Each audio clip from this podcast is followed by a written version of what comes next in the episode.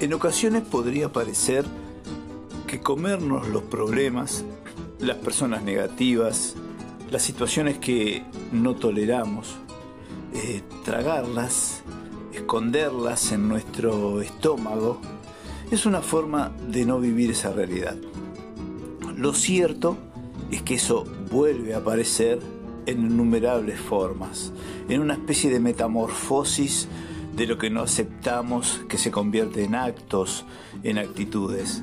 Eh, eso que pensamos muy bien escondido en nuestro entorno, en nuestro ser y que nuestro entorno no puede ver,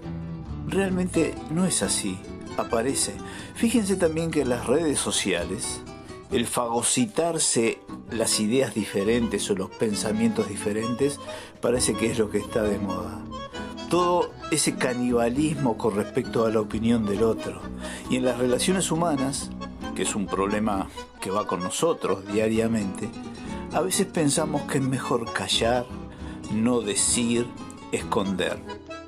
Quizá en una estrategia de supervivencia puede tener cierto valor no decir siempre todo, pero cuando se trata de sentimientos, de temores que tenemos alojado nuestro propio organismo, utilizando el cuerpo como un símbolo de lo inconsciente, como ustedes saben, me gusta decir a mí, eh, escondemos en el peor lugar para esconder las cosas, porque yo creo que si hay un símil con respecto a esconder los sentimientos con, una, con un gran basurero nuclear, porque un gran basurero nuclear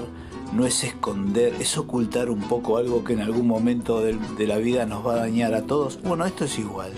una especie de gran, de gran basurero nuclear fagocitado que tiene miedos, broncas,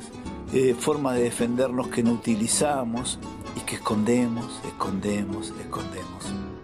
tenemos que ir aprendiendo a decir. Por supuesto que con la tolerancia de nuestro interlocutor. No decir para ofender, no decir para atacar, sino simplemente decir como una expresión sana nuestra de nuestros sentimientos y hacer así un vínculo mucho más eh, productivo, más fructífero, más sano